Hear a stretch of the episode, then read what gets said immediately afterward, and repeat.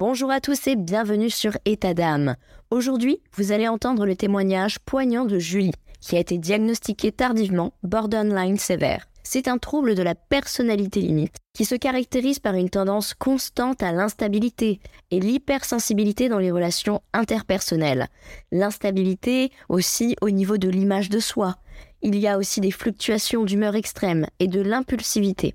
Le diagnostic, eh bien, repose sur des critères cliniques. En général, il y a un traitement qui est tel qu'une psychothérapie et des médicaments.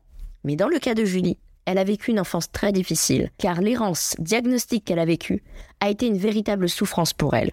Entre ses premiers symptômes apparus vers 7 ans et son diagnostic confirmé des années après, elle n'a pourtant rien lâché. Découvrez Pulsion de vie, c'est l'épisode du jour. Excellente écoute.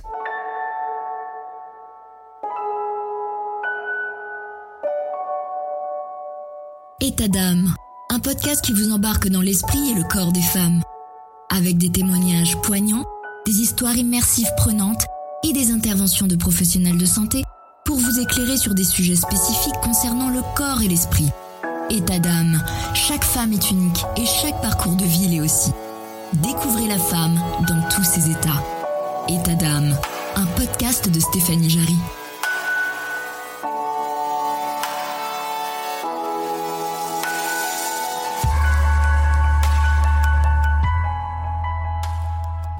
C'était vers 7-8 ans où voilà, déjà je voulais disparaître et je parlais dans la cour de récréation de suicide.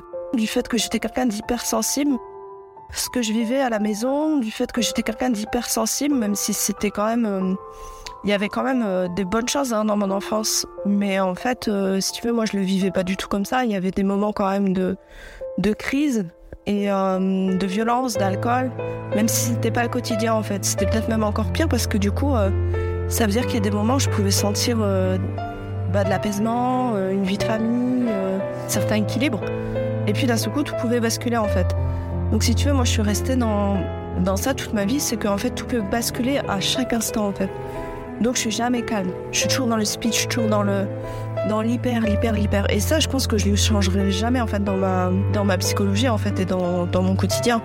C'est que bah, je suis obligée d'être multiple et me calmer, je sais pas. Même si en fait je transmets ça aux gens. Mes premiers symptômes, ouais, voilà, en fait je comprenais pas, je captais tout de tout le monde, de mes profs. J'étais totalement en décalage. J'arrivais pas à avoir des amis fixes en fait. J'avais l'impression d'être vraiment issue d'une autre planète. Alors j'avais des bonnes notes, j'étais plutôt une belle gamine et tout, et souvent en fait j'attirais la jalousie autour de moi. Alors que c'est pas du tout ça ce que je voulais moi. C'était avoir des vrais amis, avec des vraies conversations, avec euh, et des gens à qui euh, en fait j'aurais voulu euh, crier ma souffrance leur dire mais hey, écoutez, écoutez, en leur disant justement que je voulais crever, que je voulais me suicider, alors je mangeais des feuilles, des feuilles d'arbres pour euh, voilà. Alors c'est euh, très absurde hein, quand c'est dit euh, maintenant à 38 ans, mais mais voilà été cette petite fille en fait qui qui voulait éteindre cette souffrance déjà qui était à l'intérieur et voilà donc c'était le chaos, je voulais le crier, il y avait de, de l'ambiguïté, de l'ambivalence surtout.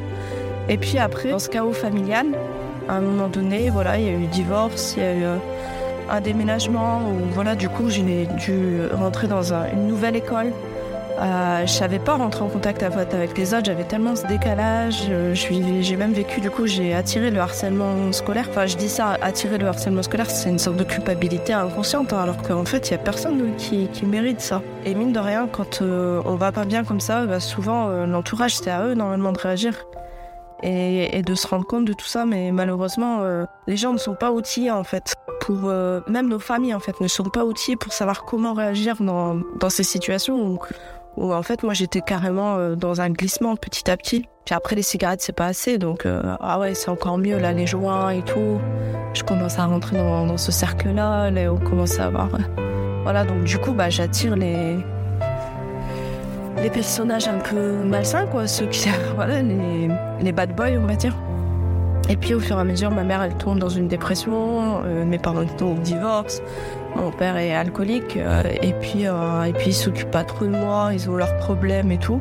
Ils se rendent pas compte en fait, parce que voilà j'ai un masque, ils, ils se rendent pas compte de, de ma souffrance que, je cache, que je cache et que bah, finalement le, le joint me fait éteindre aussi parce que bah, finalement le, cannabis m'aide à ce moment-là. Et puis euh, ma mère elle me fout dehors en fait, elle, en a marre de moi en fait, voilà parce que ben, il commence à y avoir euh, des mauvaises fréquentations. Et, puis un jour, euh, il y a une amie à elle qui vient me chercher et qui dit bah viens chez moi. Et là, c'est le chaos. C'est le chaos parce que bah, en fait, euh, cette personne était, cette famille dans laquelle j'arrive est très malsaine.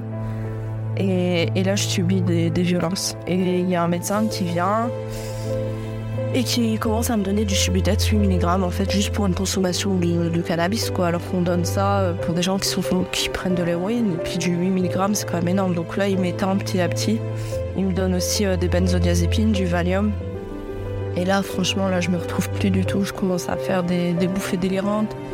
Euh, je casse tout. Je, je comprends plus rien. Je me retrouve à l'hôpital et là, l'hôpital, euh, l'interne dit Mais à 15 ans, on n'a pas un traitement comme ça, c'est quoi? Il s'énerve en fait, je l'entends. Mais j'étais partie, j'étais. Mais, mais genre, je l'entendais. J'étais vraiment éteinte, mais je l'entendais. Et il s'énervait en fait en disant C'est pas possible, une gamine de 15 ans qui est comme ça. Et là, ils, m'ont sevré petit à petit en fait. Mais ça y est, ça y est, moi j'avais pris goût euh, aux médicaments, j'avais pris goût. Euh, voilà, j'avais que pour objectif en fait, bah, de continuer en fait de continuer et d'y aller. Mais je sais pas, j'avais toujours quand même cette pulsion de vie, j'adorais apprendre et tout. Et, euh, j'ai rencontré donc le, père de ma première fille qui lui en fait il avait plus de 30 ans et moi j'avais bah, j'avais 16 ans en fait. Et du coup bah on dira il a profité un petit peu de, la situation parce que bah moi j'étais à la rue.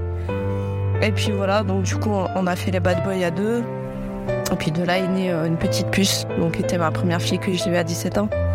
Et, euh, et voilà, et, ça a été aussi euh, mon combat. Je voulais absolument bah, quand même avoir mon bac, travailler et tout. Et puis euh, donc je faisais tout ça en parallèle, donc toujours une double vie en fait. Ça veut dire euh, j'étais voilà des masques. Et puis et puis donc les voilà je tombe dans la polytoxicomanie. À un moment donné, bah, mon ex qui se fait incarcérer, voilà moi aussi je commence à avoir des problèmes de justice. Et puis euh, je vois bien que c'est pas dans mes valeurs profondes en fait de vivre, comme ça. Et puis un jour, euh, je décide de, tout quitter et puis je reprends mes études à fond. Je me marie, je me mets euh, droite en fait. Mais j'ai toujours cette addiction au fond de moi et puis, et puis cette douleur en fait. Et j'écoute pas mon corps, j'écoute pas mon mental. Et puis je deviens Wonder Woman en fait. Donc je déchire tout, j'ai une licence en marketing vente. Et trois enfants, je travaille en même temps, je fais de l'alternance. Je déchire tout en fait, mais je me rends pas compte qu'en fait, plusieurs années, enfin quelques années plus tard, je vais m'écrouler. Parce qu'il y a personne sur cette terre qui est, euh, qui est au top, de, qui, voilà, il y a personne qui a la toute puissance en fait. Mais à un moment donné, voilà, je me, je me range du côté de la toute puissance, je veux tout contrôler.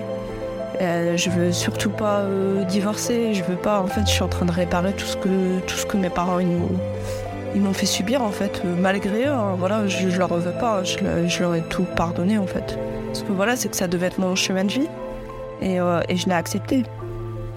Mais un jour, euh, voilà, je perds mon père, donc il fait 10 jours de coma et dans des conditions très difficiles. Et là, c'est mon pilier qui parle en fait, parce que en fait, moi j'avais toujours le but de sauver mon père et qui sort de l'alcoolisme. Et là, en fait, bah, j'avais l'échelle devant moi et, il meurt devant moi en fait à l'hôpital au bout de 10 jours de coma. J'ai pas pu reparler avec lui. Et là, ça y est, je, je pars. Voilà, je retourne dans mes travers. En fait, euh, je vais voir euh, mon médecin plusieurs euh, semaines après. Je lui dis voilà, j'ai tel, tel, tel symptôme. Il m'écoute. et puis en, parallèle, quand même, j'ai un CDI, j'ai mes, mes quatre enfants. Euh, et puis, et puis voilà, et puis j'essaye, j'essaye de faire les choses comme je peux. Mais malgré tout, euh, ça va pas du tout.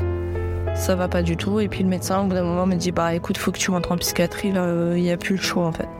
Donc là, j'arrive en psychiatrie avec mes petites valises.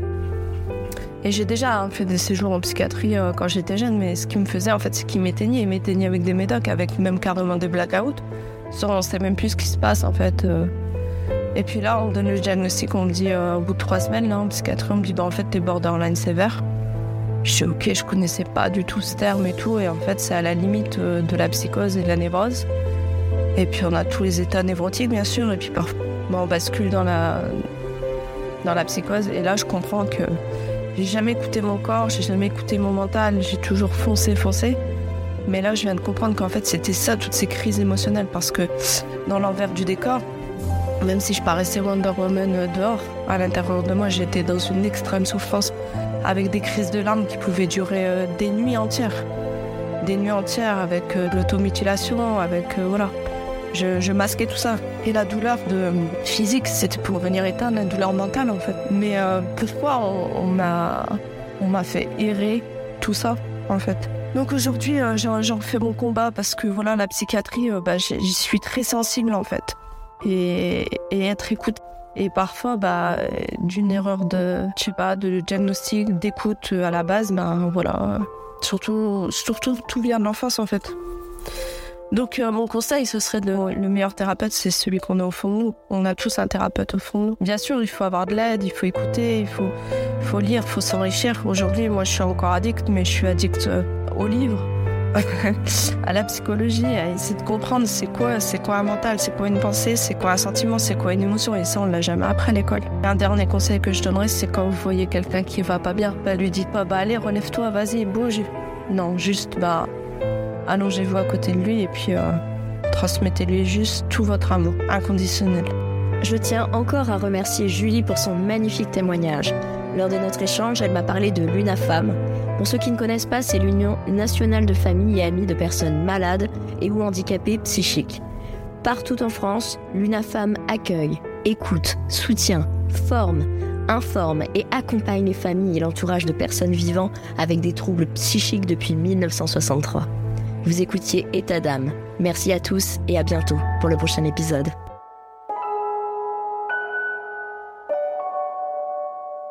État d'âme, un podcast qui vous embarque dans l'esprit et le corps des femmes, avec des témoignages poignants, des histoires immersives prenantes et des interventions de professionnels de santé pour vous éclairer sur des sujets spécifiques concernant le corps et l'esprit. État d'âme, chaque femme est unique et chaque parcours de vie l'est aussi. Découvrez la femme dans tous ses états. État d'âme, un podcast de Stéphanie Jarry.